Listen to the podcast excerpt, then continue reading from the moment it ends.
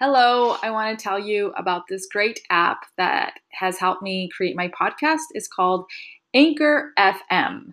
And it's a great app you can download on your mobile phone and you can create and produce podcasts right from the phone. It, it, has great tools on how to edit. You can add background music. You can do so much. It's like your mini studio um, on your phone. You can also do it on your desktop computer. Um, it has great tools. It's very easy to use. So if you feel like you have a voice and you want other people to hear about your opinions or whatever you have to say, I recommend downloading this app, anchor.fm. Do it.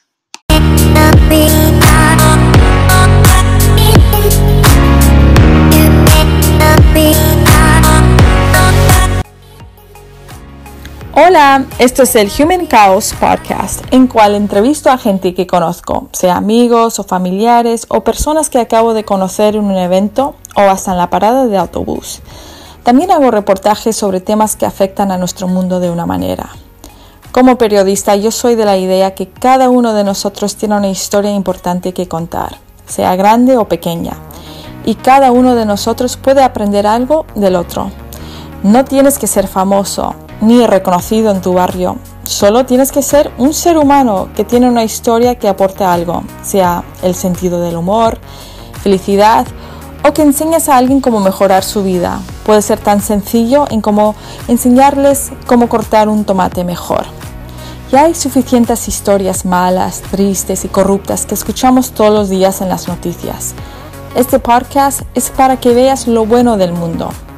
Y yo siempre digo, hay más bien que mal. Y la razón por qué lo llamo Human Chaos es porque el caos significa que estás vivo, con imaginación, con ideas flotando en tu cabeza. Y yo quiero compartir ese mundo maravilloso que tienes en esa cabeza. Así que, bienvenidos.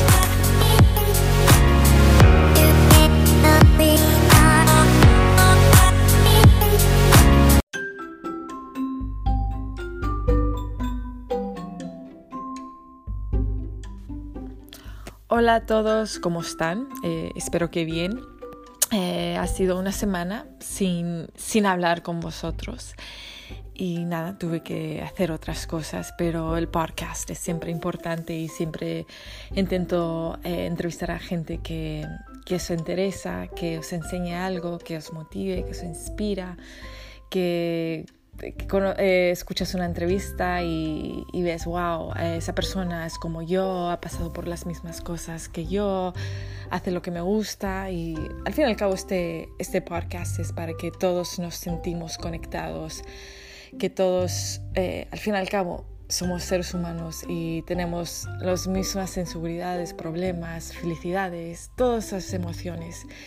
Y, eso es porque tengo este podcast para compartir. Y tengo, soy muy afortunada que he conocido a gente increíble en, esta, en este mundo. Eh, no importa dónde esté, en Estados Unidos, en España, donde sea. Eh, siempre he conocido gente que me ha enseñado mucho sobre la vida, gente que me ha motivado para involucrarme más en la política, para ser más activista, personas que me han enseñado cómo cocinar mejor, personas que me han enseñado en cómo eh, cuidar mi, mi, salud mental, físico, espiritual. O sea, toda la gente que entrevisto son mis maestros y yo aprendo mucho de ellos y y como aprendo mucho de ellos, yo quiero darles esta plataforma para que otros también aprendan. Eh, yo creo que el mundo es compartir. No quiero ser egoísta y que todo eso lo que me están enseñando se queda solo para mí y, no, yo quiero que, que todos también aprendan. Y, y, espero que os guste eh, los episodios. Este episodio me, eh, os va a gustar porque vas a, vais a aprender mucho, especialmente los jóvenes. Em, voy a entrevistar a Miguel y ahora solo le llamo Miguel porque le conozco así Miguel, ya eh, os eh, escribiré el apellido. Pero eh, conocí a Miguel em, en Volt, Volt Europa, que es un partido político paneuropeo y ahora está creo que en 13 países en, en Europa.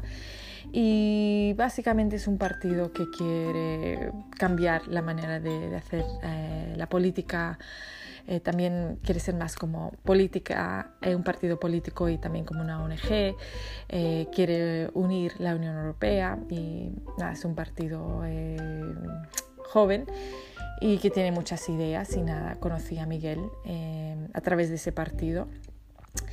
Y, y, nada, con el tiempo empezamos a hablar y siempre era una persona muy curiosa para mí porque siempre daba sus opiniones en las reuniones y me encantaba escucharle porque siempre decía algo que te, hacía pensar y, y, nada, yo solo le conocía a través de, de, política. Y nada, con el tiempo, con la crisis del COVID, eh, que a veces necesitas hablar con gente y que gente te dé consejos, eh, nada, empezamos a hablar y eh, a aprendí más sobre Miguel, que es no solo una persona involucrada en, en Volt, pero una persona que um, ha hecho mucho en su vida. Y eso es porque le quise entrevistar, eh, no por Volt, pero por todo lo que ha hecho. Y porque a los 60 años tiene un espíritu um, que espero tener a esa edad, que todavía tiene un espíritu juvenil de, de querer cambiar el mundo, de querer mejorar el mundo, de ser curioso, de, ayudar a los jóvenes, porque él sabe que a veces cuando empiezas fuera de casa, en, el trabajo, en la universidad, puede ser difícil.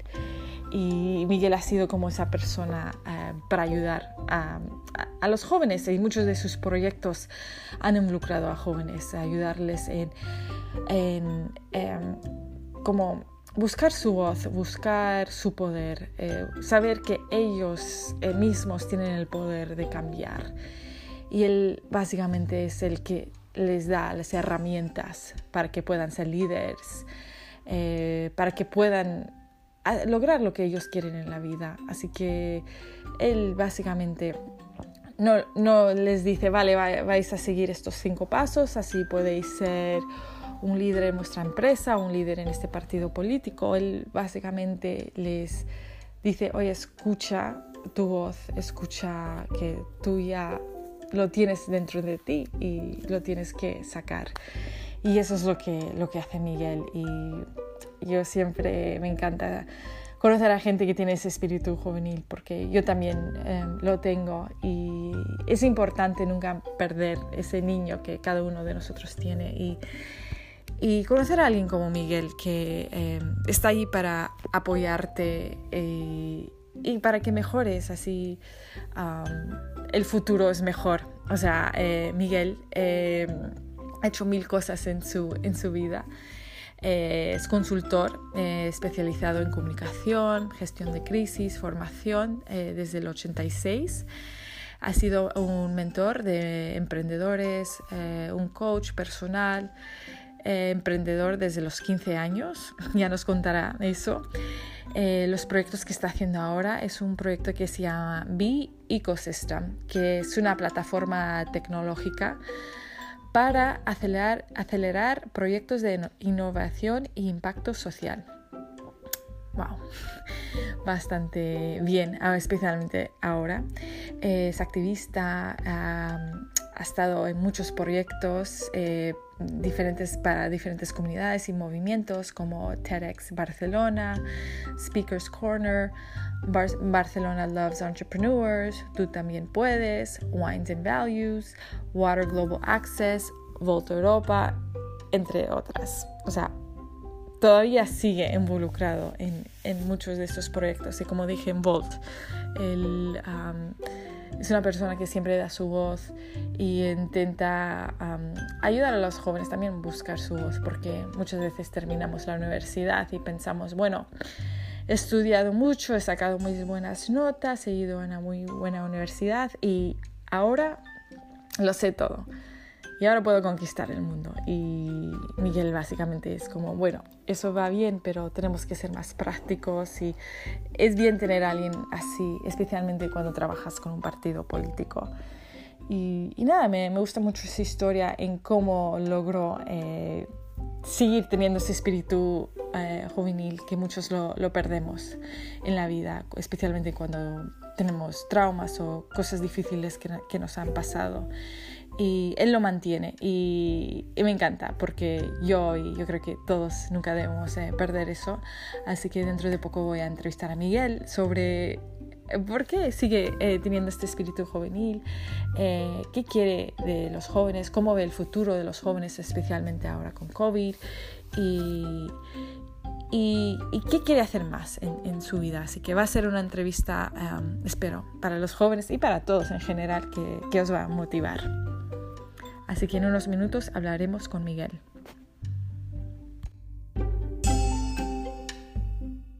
Muchas gracias. Ahora tenemos a Miguel. Gracias por estar en el podcast del Human Chaos.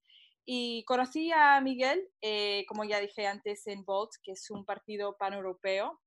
Y Miguel es parte de Volt Barcelona y Volt España y muy involucrado. Y la razón por qué hoy estamos entrevistando a Miguel es porque me interesó mucho su, su espíritu de, de, ayudar a los jóvenes, al, al, movimiento, especialmente ahora que estamos pasando por esta crisis que está afectando pues más a la gente joven que ahora se han quedado sin trabajo y quién sabe qué va a pasar con, con el futuro. Así que muchas gracias Miguel por estar en el podcast. A ti, Adriana. Y, y nada, vamos a empezar un poco Ah, ¿Cómo empezó esta pasión tuya que siempre veo que tienes esta pasión para ayudar a los jóvenes, en darles consejos, en, ayudarles con sus proyectos? Háblanos un poco de cómo empezó eso, cómo, cómo eras de joven. O sea, siempre has sido una persona curiosa, de querer saber más y ¿cómo has llegado a tener esa pasión para ayudar a esos eh, que están empezando su carrera o están empezando a ver qué hacer en, en la realidad? Así que, ¿cómo eras de, jovencito? Pues, para empezar, me imagino que todo esto empezó cuando yo era joven. Lo digo porque al final creo que es importante eh, dos cosas. Una, ser curioso y dos, ser joven. Entonces yo lo que intento es mantenerme joven. Y al ser curioso, los jóvenes son los que me están anclando con el presente. ¿no? Entonces yo desde siempre. Eh, también hay otra versión, un poco más personal, que es que yo empecé mi juventud mm, siendo muy poco joven. Quiero decir, yo monté una empresa con 15 años para poderme pagar los estudios y todo esto, con lo cual eh, yo creo que no me dejaron ser joven. Y entonces, como más vale tarde que nunca, pues decidí seguir siendo joven a pesar de no ser joven. Entonces, siempre he estado rodeado de jóvenes y todos mis proyectos están basados en esto. Quizás ahora, en estos momentos, eh, creo que es muy importante el rol de los seniors, ¿no? Eh, yo tengo 60 años y creo que en estos momentos eh, tengo la experiencia y tengo un poco el conocimiento eh, para abrir puertas a los jóvenes, porque bueno, yo soy un poco change maker y creo que soy una persona que, bueno, he venido aquí a cambiar un poco el mundo a mi manera y de manera muy anónima y muy discreta. Y creo que los jóvenes son los que tienen que cambiar el mundo. Es un camino de largo recorrido y yo puedo abrir puertas para que lo disfruten los jóvenes. Entonces, si a eso le añades que yo soy una persona bastante docente, quiero decir, me gusta mucho la enseñanza, he dado muchas clases en mi vida a nivel de empresa y ese tipo de cosas, y eso seguramente me hace que yo tenga esa especie de, como de postura, un poco de intentar enseñar, de transmitir mi legado, de transmitir todo lo que yo sé y dárselo a las personas que más lo pueden utilizar. Y si hay alguien que lo puede utilizar eh, mejor y más rápido, son los jóvenes. Y, tú, o sea, ahora que tú dices que te gusta ayudar a los jóvenes, tú en tu juventud tuviste a alguien como tú ahora que te ayudó también en cómo ver el mundo, o tú poco a poco has tenido que, aprender las cosas solo. Bueno, yo soy un poco self-made man y quizás eh, me ha sido fácil ayudar a los jóvenes porque precisamente nunca he tenido una persona, o sea, siempre, siempre había pensado cómo me hubiera gustado tener un Miguel en mi vida ya, eso... ¿por qué lo pregunto? Ya. no, pero eh, al final me ayuda porque todo lo que yo he hecho de menos, o sea, bueno, por razones personales que no voy a comentar, mi padre se fue de casa cuando yo tenía 12 años, eh, con 14 o 15 monté la primera empresa y todas esas veces, tanto a nivel de estudios como a nivel profesional, que yo tenía que tomar decisiones, a pesar de que soy hijo de una madre eh, trabajadora y una, una persona del año 70 trabajadora, que es una persona que era ya valiente en sí misma, como mujer, estoy hablando, eh, sí que es verdad es que yo nunca he podido comentar mi madre porque era mujer o porque veía las cosas de otra manera o yo me creía esto y después porque no tuve un padre. Y entonces, claro, simplemente hay que tener memoria. Todo lo que me hubiera gustado eh, tener en mi vida de joven es lo que estoy intentando dar a los demás. Yo siempre opino que, es la mejor manera de ser útil. O sea, yo estoy intentando hacer con ellos lo que nadie hizo conmigo. Ya, ya. ¿no? eso está bien, porque mucha gente al final se vuelven como, no sé, con rabia que no quieren hacer eso, ¿no? Porque como nunca lo tuvieron, pues quieren hacer la vida imposible para otros. Hay otra gente que piensa diferente que tú. Así que tener a gente como tú que piensa diferente, aunque tú no lo tuviste de joven, pero ahora puedes dar esa energía y eso es muy bonito. Bueno, yo, creo, que, yo creo que con, los años eh, hay, dos procesos, digamos, eh, hay una disyuntiva, ¿eh? hay, hay, como dos procesos que son contradictorios o de alguna manera son excluyentes entre sí. Hay gente que con la edad va aferrándose a valores del pasado y a la nostalgia, y hay gente que cada vez abre más la mente y cada vez abre más el corazón. Entonces yo soy de estos segundos. Con lo cual todo lo que yo pensaba eh, cuando yo tenía 20 años de cómo serían mis 30 años, uno no se ha cumplido, con lo cual me doy, me doy cuenta de que todo lo que, todo lo que había pensado seguramente ha sido superado por la realidad. Y en cualquier caso esto me hace ser cada vez más tolerante, más diverso, más abierto, más flexible, eh, etcétera, etcétera, etcétera bueno, eh, supongo que cada uno envejece como quiere, ¿no? Entonces, yo creo que eso es importante. Ahora, eh, vamos a ver, yo soy nieto de una señora, mi abuela, por parte de madre, que se murió con 97 años, ¿no? así, y nunca dejó de ser joven. Y supongo que algún gen debe haber por ahí mío. ¿no? Y vivió 97 años, así que eso dice mucho. Bueno, y, y, además era una persona que de alguna manera cuando le decías, oye, un día tendríamos, se levantaba y decía, vamos, o sea, quiero decir que yo, yo, soy un poco así. Entonces, yo no sé si es un problema genético. Eh, yo sinceramente creo que es más por experiencia de vida que por genética. ¿eh? Pero sí que es verdad es que yo he visto modelos de estos, eh, de, personas de alguna manera que les faltaba el, tiempo para, para, hacer cosas y cuando le decías un tema ya estaba de pie, con sus 90 años a lo mejor no podía ni andar y ya te estaba, ya te estaba haciendo las cosas. Yo esto supongo que lo he heredado o de alguna manera lo he adquirido pero ya te digo, sobre todo porque creo que, bueno, primero que el mundo lo necesita y segundo porque yo creo que es el rol que tenemos las personas de una cierta edad. De todas maneras, también te digo que esto lo llevo haciendo desde los veintitantos años, quiere decir que no es que diga, ahora con 60 me doy cuenta. Yo cuando tenía 20 años ayudaba a los que tenían 10 años, cuando tenía 30 ayudaba a los que tenían 20 y ahora ayudo a todo el mundo. Ya, ya. Pues hablando de eso, de, de los 20 años, eh, háblame de unos proyectos que hiciste que ayudaste a, los jóvenes, unos proyectos igual muy interesantes que hoy en día te traen mucha alegría. ¿Qué, tipo de proyectos hacías igual en tus 20 para ayudar a, la gente joven? o en tus 30 o donde sea. Uno de los primeros que yo hice, y, yo creo que lo mejor es pasarlo tú y después darte cuenta si es bueno o es malo y utilizarlo con los demás, estuve en un movimiento eh, nacido en Norteamérica que se llama JAISIS International, que era un grupo de gente en todos los países del mundo donde se fomentaba el leadership, eh, digamos el liderazgo. De hecho, para entrar en ese grupo, que era una acción social, eh, te exigían de alguna manera hacer un curso de liderazgo. Y me di cuenta que cualquier cambio empieza por uno mismo. Y me di cuenta que el liderazgo, yo creo que es la única solución que hay ah, para cambiar las cosas. Y quizás mi obsesión por meterme eh, en una asociación que creamos con un amigo mío que se llama Barcelona Los Entrepreneurs, que intentamos crear un movimiento social, digamos, para apoyar eh, la emprendeduría. Hablo de hace 15 años cuando muy poca gente hablaba de esto. Ya, ya. Después he estado metido pues, en el, Rotary International, eh, que hacíamos ayuda al tercer mundo también a todos los niveles. Eh, me he metido en muchos proyectos, he creado muchos proyectos. Monté, cuando yo tenía 20 años, monté un proyecto que se llama Speakers Corner, que pretendíamos estimular el, debate y el diálogo entre jóvenes y mayores y ese tipo de cosas. ¿no? O sea, al final intentaba despertar de alguna manera para que la gente de alguna manera se motivara y fuera más activa en la sociedad.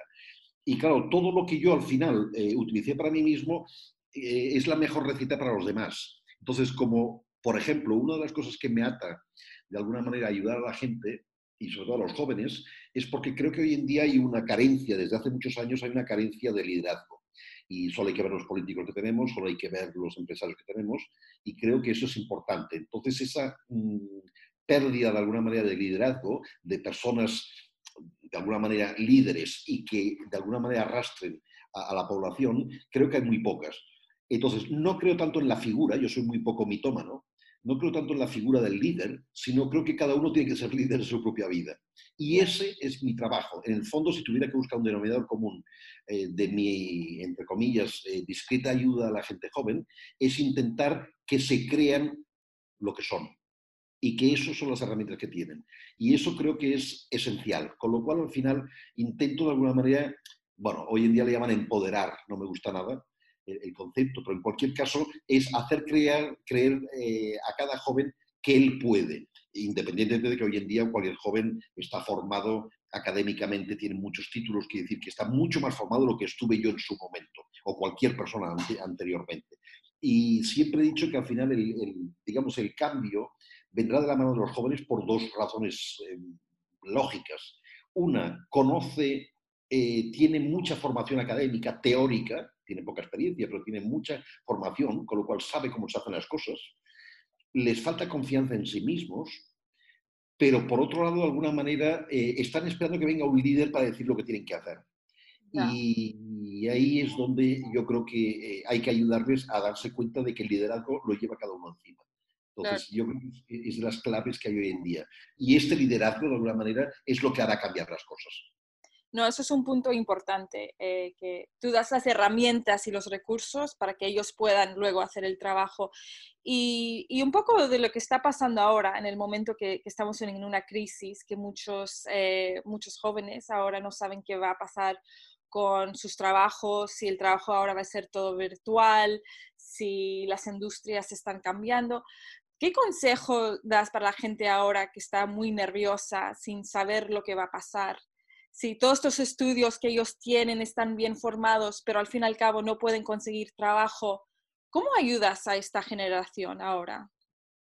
Bueno, yo, te diría primero una, premisa. Eh, todas las generaciones, lo digo porque a la prensa exactamente y a los políticos les gusta mucho hablar de generaciones. Vamos a ver, todas las generaciones tenemos de alguna manera un reto. O sea, si yo, por ejemplo, pues eh, aquí en España si hablara con mi padre, te dirá que él vivió la posguerra. Si hablara con una persona un poco más joven, me dirá que pasó, el, digamos, es igual, la crisis del 73. Para entendernos, yo descontextualizo de alguna manera lo que son las crisis. Em, una crisis siempre es una oportunidad y creo que la vida nos regala las crisis precisamente para que aprovechemos esa oportunidad. Entonces, que en estos momentos, esto que dicen que los jóvenes es la primera generación que vive peor que los padres, bueno, sinceramente, claro, si lo comparo con mi padre y que vivió la posguerra, pues seguramente sí. En cualquier caso, yo creo que todas las generaciones tenemos, yo te puedo contar la mía, la mía lo que había era una disciplina férrea en casa, había un sistema político, yo nací cuando Franco aún estaba vivo, había un sistema político muy duro, y, y yo hablaría de oportunidades. Yo creo que en estos momentos, más que hablar del problema que tiene esta generación, que ya dicen los millennials, que resulta que han nacido en la crisis y vivirán de la crisis. Vamos a ver, cualquier cambio humano de una persona depende siempre de que no tenga nada que perder, porque si no, no cambias. Y creo que el joven es una persona que no tiene nada que perder. Y cuanta más crisis, y sobre todo cuando han nacido de crisis, de alguna manera la ventaja que tienen es que es el que más arriesga, porque no tiene nada que perder, no tiene trabajo. Yo, cuando, eh, hablo con, con, personas a las que estoy mentorizando en sus proyectos, digamos, empresariales o de startups, yo siempre digo lo mismo. Tengo la edad de tu padre, pero no tengo la rigidez de tu padre, ni tengo que mantener la autoridad. Con lo cual, soy una persona flexible y con experiencia. Cosa que tu padre, al mantener de alguna manera ese rol de padre, eh, pensemos que hay muchas generaciones anteriores que piensan que el ser flexible eh, te hace ser vulnerable. Yo primero teniendo la edad que tengo, estoy haciendo de papá de muchos emprendedores que están arrancando. Por otro lado, de alguna manera, creo que cuando no tienes nada que perder, cuando el propio sistema no te ha aceptado, porque si una de las grandes injusticias que hay es que os están precarizando el trabajo desde el minuto cero, no hace falta que venga el COVID-19 para decírmelo.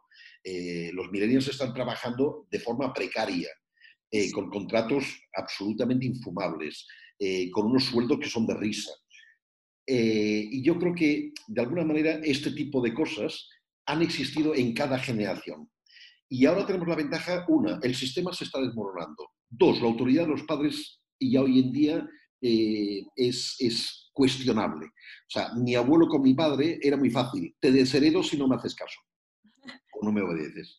Hoy en día yo soy padre de una preciosa hija de, que hoy tiene 20 años y yo con ella tengo que consensuar. ¿Por qué? Porque no puedo esperar eh, más, no puedo esperar herencia.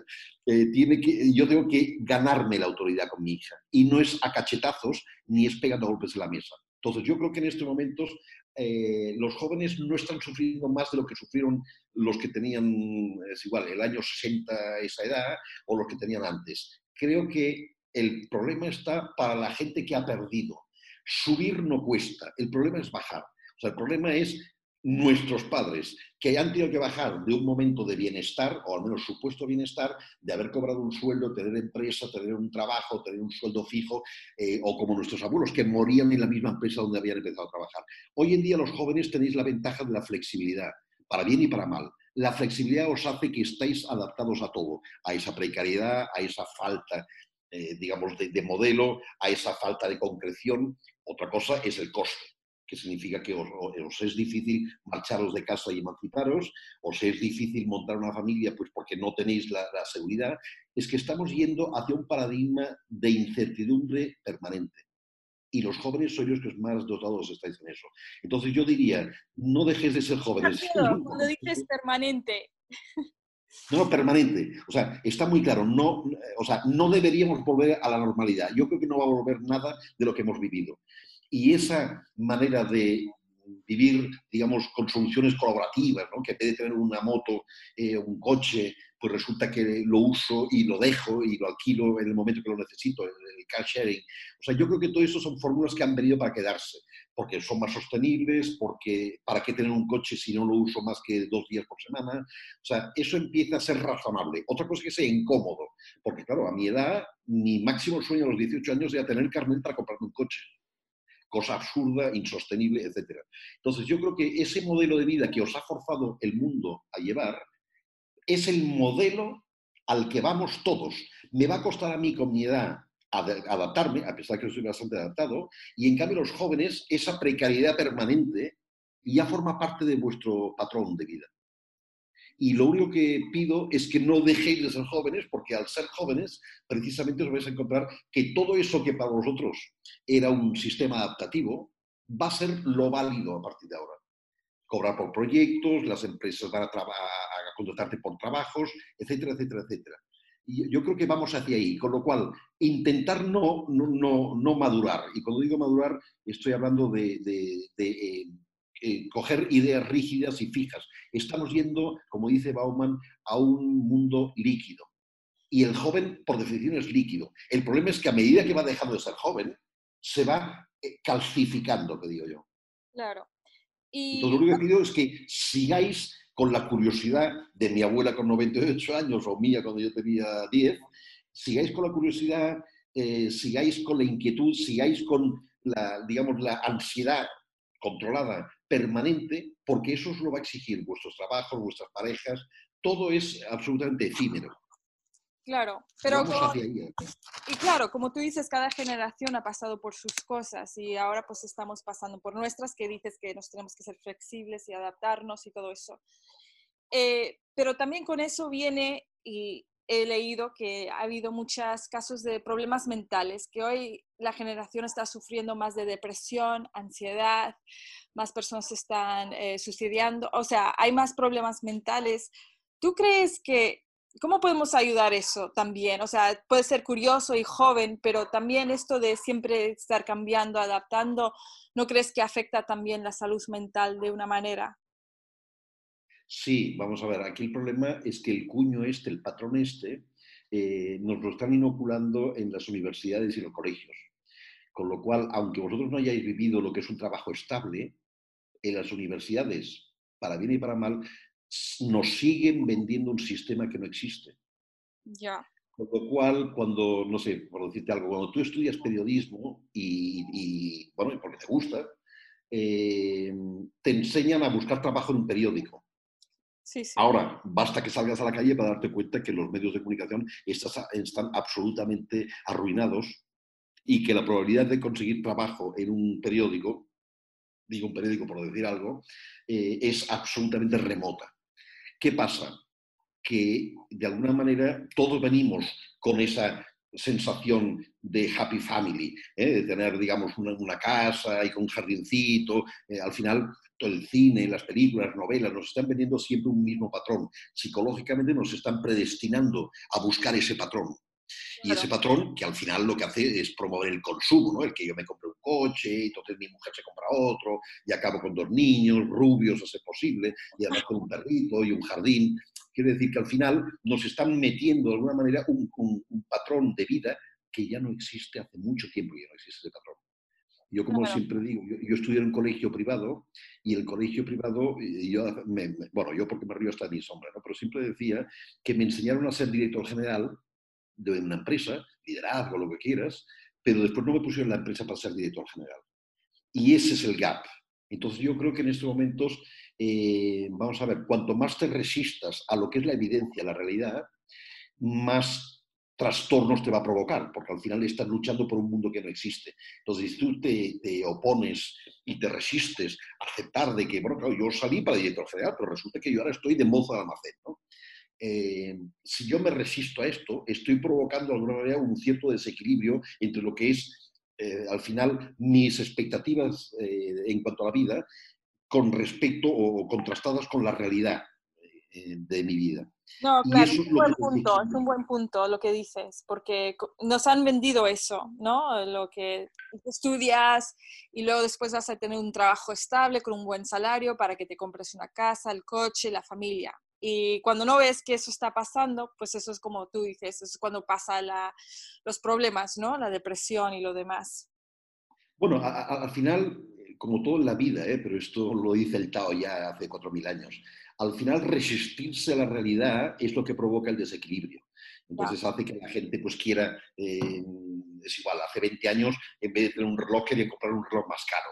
Hoy en día ya el tema es si tengo reloj o no tengo reloj porque ya el móvil me está dando la hora. O sea, quiere decir que al final eh, esa especie de gap que hay entre el mundo real y el mundo que te han enseñado a buscar eh, siempre ha existido, siempre ha existido. Entonces, cuanto más te resistas a aceptar que la felicidad tuya depende, y de, hablo de felicidad tanto a nivel profesional como a nivel eh, personal, eh, la felicidad tuya depende de aceptar la realidad que tienes delante. Entonces, cuanto más evadas, y me da igual si busques drogas o busques eh, evasiones, deporte de aventura, llámalo como te la gana, me da igual lo que utilices para evadirte de la realidad. Pero cuanto más te alejes de la realidad, más, digamos, desequilibrado estarás. Con lo cual esto provoca independiente de todo, provoca cánceres, provoca desequilibrios mentales y provoca pues, el consumo de ansiolíticos, antidepresivos, etcétera, etcétera, Pero al final, eso hace fuerte. Si eres capaz de, saltar esa barrera, ¿eh? al final, detrás del túnel oscuro está siempre la luz. Y hablo de la crisis esta como hablo de la vida. Cuando la vida te pone muchas trabas, tú puedes salir por la tangente y buscarte eh, sistemas paliativos para evadirte la realidad, de ahí el consumo de droga y estupefacientes y este tipo de cosas, o puedes mirar la realidad de cara y saber que detrás de, este túnel negro está siempre la luz. Entonces encontrarás la manera, porque al final estas dificultades que tiene hoy en día el joven son las mismas que le van a tirar hacia adelante porque va a buscarse gracias a la creatividad, va a buscarse la vida, van a, va a saber encontrar las oportunidades, va a hacerse duro frente a, la realidad y va a saber aprovechar la realidad en vez de estar buscando una realidad ficticia que al final es un engaño que para entenderlo le pasaba a Aristóteles también. O sea, no estamos hablando de nada, nuevo, es el proceso humano. Claro. Vas luchando hacia algo y cuando aceptas la realidad es cuando tú empiezas a surfear la vida. Sí, sí. No, no, muy bien dicho, o sea, hasta, no, eh, tienes toda la razón. Y hablando de ver la luz, que todos vamos a ver la luz, nosotros nos conocimos en Volt, Europa, y es un proyecto muy interesante que empezó hace tres años, ¿no? Y, y, nada, así nos conocimos y también es un grupo joven, o sea, muchos de los chicos están de 20 años, acaban de terminar la universidad. Cuéntame cómo encontraste este proyecto y piensas que Volt puede ayudar un poco eh, la economía o cómo va la situación ahora en, Europa? Bueno, el cómo lo encontré, claro, desde el momento que te he dicho que era una persona curiosa, significa que yo estoy todo el día con el escáner puesto, estoy todo el día mirando internet y mirando los medios y mirando y hablando con gente, con lo cual estoy un poco siempre despierto de alguna manera frente a todo lo que me rodea. Eh, particularmente eh, hasta hace muy poco cuando yo veía cualquier cosa política salía disparado porque nunca me ha gustado y de repente encontré para mí un reto. Yo soy una persona que funciona como buen emprendedor a, cuenta de, de retos.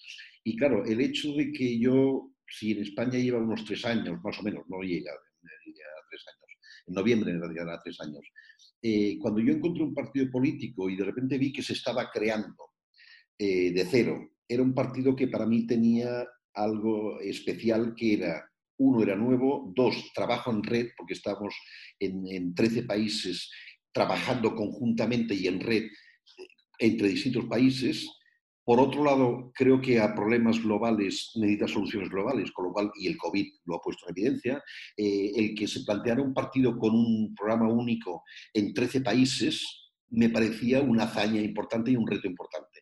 Y además, si a eso añades mi adicción de alguna manera a ayudar a los jóvenes, dije, mira, vamos a ver, si al final, en vez de renunciar a la política, me meto en ella, es una política que aún no ha llegado a ese punto, digamos, de pudredumbre, por llamarle algo y que hay gente con ganas y con, ideales y con, entusiasmo y aún no profesionalizado, porque creo que los partidos políticos se profesionalizan y llega un momento que ya empiezan a, de alguna manera a, ser endogámicos, pues me parecía un, proyecto interesante.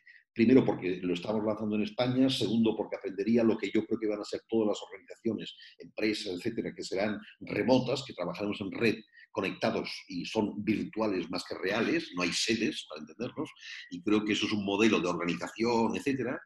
Y después hay un, para mí un reto también importante, por lo que hablábamos antes, al final en Bolt, a pesar de que hay una mayoría de personas que tienen entre 20 y 35 años, por decirte algo, también hay gente senior como yo, y al final es un buen lugar de encuentro entre la gente que tiene experiencia empresarial y experiencia vital eh, cómo conjugarla con los jóvenes que tienen mucha teoría y mucho libro en la cabeza, pero les falta la experiencia. Y creo que era un buen campo, digamos, laboratorio de, pruebas para juntar, digamos, al final la aportación de cada uno. Los jóvenes aportan ese idealismo, esa teoría, seguramente un poco ficticia, un poco alejada de la realidad, y los mayores, que no están podridos, eh, de alguna manera eh, están aportando esa visión con perspectiva de las cosas.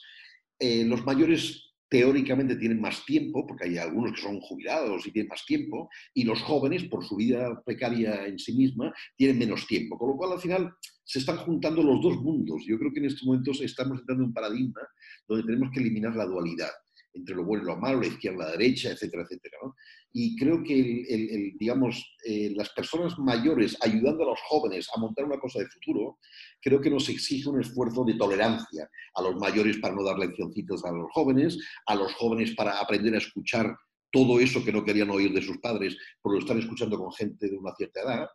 Y de alguna manera creo que de eso tiene que salir algo como es un nuevo modelo de una nueva manera de hacer política y creo que eso es muy bueno porque no hay inercias. Cualquier partido se puede, eh, digamos, hacer o deshacer, pero en cualquier caso, cuando empiezas desde cero, eh, no hay inercias, no hay deberes, no debo nada a nadie, no debo a, los que me están financiando aún, no, no, no tenemos toda esa inercia que al final es lo que hunde la política empezamos de nuevo. Ahora hay que ser creativos y crear fórmulas nuevas de financiación, de organización, de aprovechar lo mejor de cada uno, de los mayores y de los jóvenes, y sobre todo darles ese liderazgo, fomentar ese liderazgo que creo que el mundo necesita. yo, sinceramente, los políticos hoy en día no son líderes. cualquiera, no digo cualquiera, porque el líder eh, yo no creo que se haga, eh, uno nace líder, ¿eh? pero en cualquier caso sí que es verdad es que en, en Volt, que somos Volt Europa, somos unas 60.000 personas ahora, hay mucho líder en potencia ahí dentro. Y si les apoyas y les ayudas, son gente muy buena para ejercer el liderazgo en el mundo. Y en el siglo XXI como estamos ahora, es necesario tener líderes. No tenemos líderes en la sociedad india, ni empresariales, ni eclesiásticos, ni, ni digamos, eh, políticos. Y creo que eso es una buena escuela. Al final ah, es, es eh, eh, learning by doing. eh, toda esta gente, a medida que vayan prosperando en el partido, si no logra podrirse, si no se cierra en sí mismo y si eh, se mantiene con el mismo entusiasmo, eh, creo que puede lograr ser una fábrica de líderes, que además es posible que después haya que gente se vaya y se vaya a otro partido. Me da igual, estamos fabricando líderes para la Europa del siglo XXI. Y creo que eso es el papel de, de Bolt, al menos para mí. O, puedo estar engañado a mí mismo, ¿eh? pero esto para mí es el papel de Bolt hoy. ¿Y tú crees que Volt entiende, o sea, tú crees que es como la respuesta al futuro de cómo debe ser la política hoy en día? ¿Tú crees que Volt eh, da ese paso, que así debe ser la política, que los jóvenes que están en Volt entienden eso o todavía hay como esa política tradicional? ¿Cómo, lo ves con, la nueva visión de los jóvenes? ¿Ven que la política cambia y, y son flexibles y están cambiando o cómo, bueno, primero aquí voy a aludir a, un principio fundamental que es la ley de Pareto. La ley de Pareto, que es la, la de la 80-20, significa que hay un 20% que está despierto y un 80% que duerme. O un 20% que trabaja y un 80% que habla. Y esto pasa en, en cualquier tipo de organización, empresa, etc. Con lo cual nunca es un problema de masa, nunca conseguirás que las 60.000 personas de Volt entiendan esto. Yo, por ejemplo, por mi manera de ser, en Bolt, supongo que por un tema de vibración, me acerco a las personas que están alineadas conmigo. Al final el maestro eh, siempre aparece cuando el alumno está preparado. ¿Qué pasa? que hay mucha gente que va a caer en la tentación, porque es inherente al ser humano, en la vanidad de llegar a tener cargo, de cobrar un sueldo de la administración pública, o de entrar en el Parlamento, o de, es igual, los egos.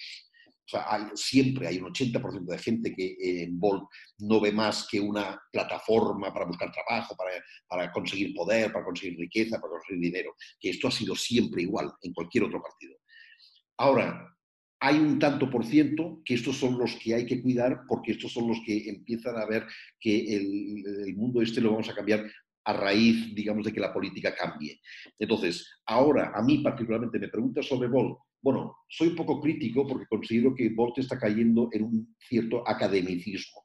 Estamos todo el día pensando en, los sistemas y en los procedimientos y en la organización y estamos siendo un poco víctimas de, una, del exceso de información y dos, de la cantidad de rincones y de organigramas que hay.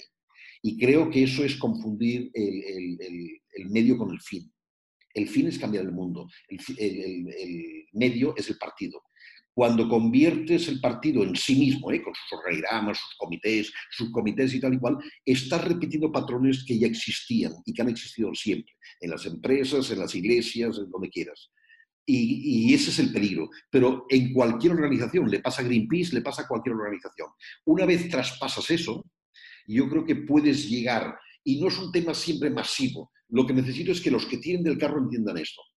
Y particularmente considero que somos un poco academicistas eh, muchas veces no estamos dispuestos a salir a la calle a ser útiles, eh, seguimos pensando un poco en el management. Claro, pienso una cosa, la mitad de esta gente o la gran mayoría de esta gente viene intoxicada por una universidad que lo que está haciendo es crear un patrón.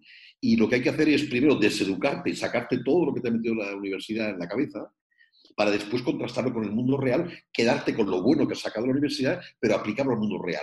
Aún falta ese paso y vamos a ver, en dos años en partido eh, hemos logrado meter a una persona como diputado en, digamos, en, el Parlamento Europeo, con lo cual está muy bien como alcance y como reto y lo que quieras, pero ahora estamos yo creo que en un momento crítico, que por cierto pocos ven, que es que dejemos de organizarnos, que ahora precisamente el COVID-19 nos ha dado la oportunidad muy buena de convertirnos en un partido político útil, a la sociedad, porque van a salir muchas precariedades, muchas carencias. Y ahora es el momento. Eh, a nivel institucional, bueno, estamos cogiendo esa inercia de sí, hacemos la asamblea, hacemos esto y hacemos lo otro. En esto soy, yo soy un poco crítico. A lo mejor es que tengo poca paciencia y es un problema de tiempo. Pero sí que es verdad es que ahora tenemos todos los elementos para poder ser un partido de la nueva política. Ahora, lo verá siempre un 20%. El 80% está entretenido con cargos, subcargos, comités, subcomités, papeles, eh, statements, eh, qué opinamos sobre esto, qué opinamos todo esto. Sinceramente, bueno, es un problema de tiempo y de maduración del propio partido que coja una dinámica. Ahora también te diré una cosa, yo estoy en Volt pero el día que vea que se convierte en un medio en sí mismo, ¿eh? una plataforma de promoción personal o de egos políticos o de gente con simplemente con vanidad política, yo me iré de bol, porque entonces dejaré de ser útil. Yo estoy intentando en la base ayudar a que no se convierta en un partido más, porque por defecto llegaría a ser un partido más, como todos, ¿eh? porque al final pasa siempre lo mismo. Bueno, es que ya tenemos suficientes partidos que son así. Sería una pena si, si Vol sigue así, así que es bien como tú dices, si las personas, el 20% se pueden mover y pueden crear algo, un movimiento, eh, eso sería una gran cosa. Así que, bueno, es, que de hecho... A ver si se puede lograr. Y, y, de hecho lo comento mucho. El problema está en que en estos momentos, habiendo la diversificación tan brutal que hay, hemos pasado del bipartidismo en todo el mundo, ¿eh? izquierda, derecha, me da igual, ¿eh? en Inglaterra, en Estados Unidos, en España, etcétera, estamos llegando a la diversidad, que creo que eso enriquece la democracia, de haber un parlamento absolutamente fragmentado. Esto es ya una tendencia. Igual que hay otra tendencia en política, que es la abstención que sube año a año el hecho de que aparezca un partido de jóvenes, para mí ya estamos rompiendo un poco esa lanza, en el sentido de que hasta ahora los jóvenes estaban de espaldas a la sociedad. Bueno, pues ahora hay 60.000 que ya no lo están. Y eso para mí es un gran paso. Ahora, el, tema está en que el único nicho que tiene Paul como partido es ser distinto y no repetir patrones. Con lo cual, si nos alejamos del partido de la nueva política, del partido de alguna manera de ser útil para el ciudadano, de no ir a dar lecciones al ciudadano, sino escuchar lo que el ciudadano sabe y trasladarlo a los parlamentos, Volte está muerto será un partido más y en un espacio donde hay muy poco, muy poco espacio, para entenderlo, vale la redundancia. Porque ya no caben más partidos, hay animalistas, hay verdes, hay no sé qué, hay no sé cuántos, hay 25 prácticas. Con lo cual, o aportas valor, y el valor para mí que tiene Es uno, es una clase emergente de personas hiperformadas, por eso nos llaman un poco el partido de los Erasmus, es decir, gente hiperformada, gente joven, gente muy preparada, gente, en principio, con los ideales, intoxicada por la universidad, pero con los ideales, y en cualquier caso tiene el derecho a ser representada.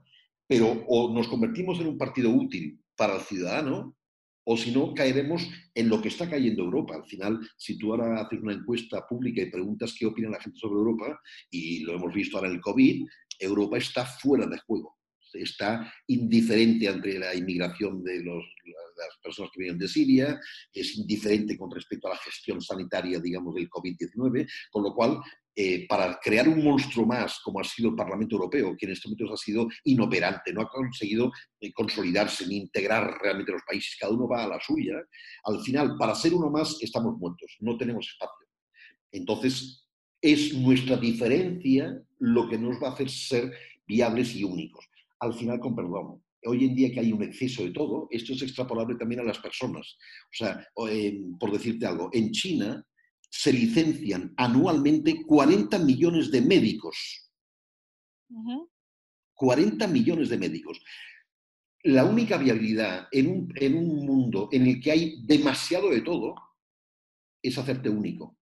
Sí, claro. Con lo cual, si tú eres vamos a ver, o en España, en España se licencian 4.000 abogados cada año. ¿Cómo sobreviven estos, eh, bueno, o cómo malviven estos abogados?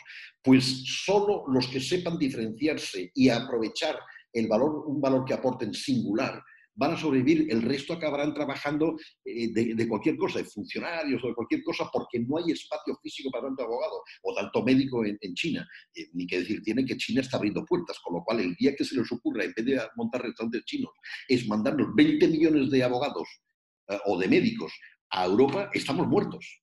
Con lo cual, lo único que en esta vida, tanto a nivel profesional como a nivel personal, te hace singular es aprovechar cuáles son tus talentos y lo que tú aportas al mundo porque eso es lo que te hace único e irrepetible.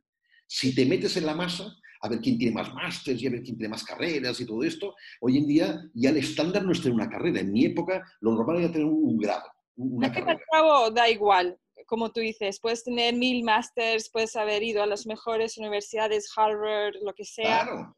Pero si, como tú dices, no tienes algo único, algo especial que aportas, te vas a quedar atrás. O sea, es un buen, consejo. y terminamos un poco esta, la, la, entrevista de decir, eh, como tú dices, que tienes que buscar tu manera, tienes que buscar las herramientas en ti. Y al fin y al cabo es eh, la potencia que tú tienes.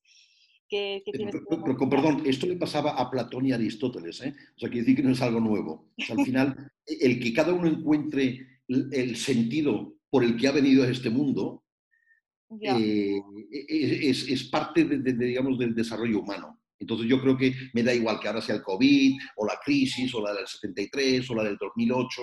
Eh, al ser humano le gusta poner eh, coordenadas para intentar justificar que siempre hay alguna crisis. Me da igual que sea de petróleo, de bolsa, siempre hay una crisis personal, sentimental, siempre hay una crisis que hace, digamos, de, de, de, de alguna manera, de catarsis para despertarte y que busques lo que tú vienes a hacer este, este mundo. Y eso, es, bueno un camino. O sea, no muchos saben inmediatamente sus grandes habilidades o porque son únicos. Yo creo que es un camino descubrir eso. O sea, bueno, eh, vamos a ver. Es fácil, ya saben por qué han venido a este mundo y, y, lo hacen, pero para muchos es un proceso llegar a ese punto. ¿sabe? Eh, perdona, me preguntas sobre mi juventud y yo he estado no digo durmiendo porque no he tenido tiempo de dormir en mi vida, pero he estado de alguna manera condicionado por, eh, eh, es igual, por eventos externos en mi vida, mi familia, y ahora de la gana, hasta los 40 años. Quiere decir, a los 40 años de repente hubo una catarsis y tampoco fue un hecho concreto, pero de repente uno despierta. Me preguntabas por qué me dedico a los jóvenes, porque si en vez de esperar 40 años perder el tiempo eh, como directivo de empresa, cobrando un buen sueldo, casado, con perro, niño, eh, coche, segunda residencia, todo esto. Si la gente empieza a hacerlo esto a los 20 o los 30 años, te ahorras 10 años, digamos, de estar perdido en un mundo que no te llena y que no te hace feliz y que además tampoco te hace ni más rico ni más famoso. Entonces, al final, es un proceso de la vida. Eh, al final, mi única aspiración es que a la gente empiece cuanto antes. Y los jóvenes hoy en día se están acelerando muchos procesos mi hija de 10 años, de 20 años, eh, sabe tanto como yo cuando tenía 30.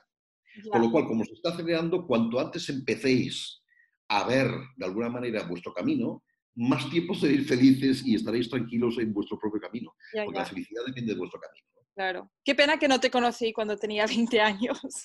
Pero bueno. Eh, eh, que, que, tampoco tiene 180. no, no, que hubiese sido bien saber estas cosas como cuando estaba en el instituto, pero bien, se aprende a cualquier edad. No, el maestro aparece cuando el alumno está preparado. Sí. He podido pasar mil veces por delante tuyo en tu vida y a lo mejor no hubiera reconocido porque no estás preparada para escuchar algo que en ese momento no, no buscabas. Claro. No, sí. Sí, sí. Eh, nada, muchas gracias. Y siempre me gusta terminar el podcast con algo como para motivar a otros o inspirar y algo personal, como ¿qué te motiva más en la vida a ti personalmente? ¿Y por qué? Bueno, a mí me motiva... Eh, no, no, yo no sé lo que me motiva. Lo que sí que sé es que cada vez estoy más firme en mis, en mis ideales y en mis valores eh, dispuesto a luchar por ellos a pesar de que no sea siempre cómodo en este mundo que todos están alineados más o menos. Y en cualquier caso, eh, cada vez me cuesta más llevarme la contraria. Pero bueno, lo que sí que me motiva es que mi felicidad no depende de mí solo, porque no puedo ser feliz mientras el de al lado no lo es. Y eso me obliga a estar atento, a mirar dónde hay necesidades, a intentar ayudarlas a que mi trabajo y mi vida eh, de alguna manera aporte valor a ese mundo, porque me gustaría marcharme de aquí habiéndolo cambiado un poco, seguramente en silencio y discretamente, pero en cualquier caso eh, cambiándolo un poco. Eso es lo que me motiva a mí, sinceramente.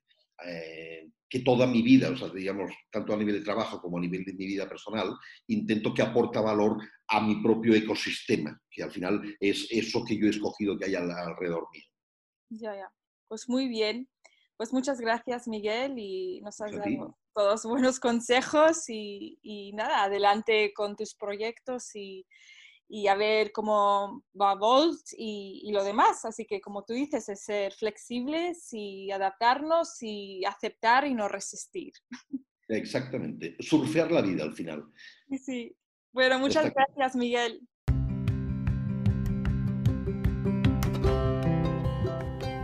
Muchas gracias Miguel. Cada vez que hablo con él estoy tomando notas porque siempre dice algo que me hace pensar y despertar. Y como él dijo, siempre el mundo ha pasado por crisis, muchas crisis y el ser humano se ha tenido que adaptar y ser flexible y no resistir. Y yo creo que esos son los tres ingredientes más importantes en la vida. Eh, adaptarse, ser flexible y no resistir a los cambios, especialmente ahora pues las cosas van cambiando, las industrias que a veces que antes existían ahora no existen y, nada, como él dice, siempre busca una manera que eres único. Siempre hay, va a ser mil abogados, va a haber mil periodistas, va a haber mil de todo. Tú como eres diferente de todos esos abogados y es importante buscar esa voz, por qué estás aquí, por qué eres ese periodista tan especial. Así que muchas gracias a, Miguel. Y como os digo siempre, si tenéis una historia que inspira, que hace reír a alguien o que enseña a alguien a, mejorar su vida, como siempre digo, tan fácil como cortar un tomate o cómo sacar el perro a dar un paseo, eh, por favor mándame un mensaje a través de Instagram, Human, que es en inglés, y Chaos en español, C-A-O-S. Y me encantaría entrevistarte. Así que eh, muchas gracias por escuchar y que tengas un buen día.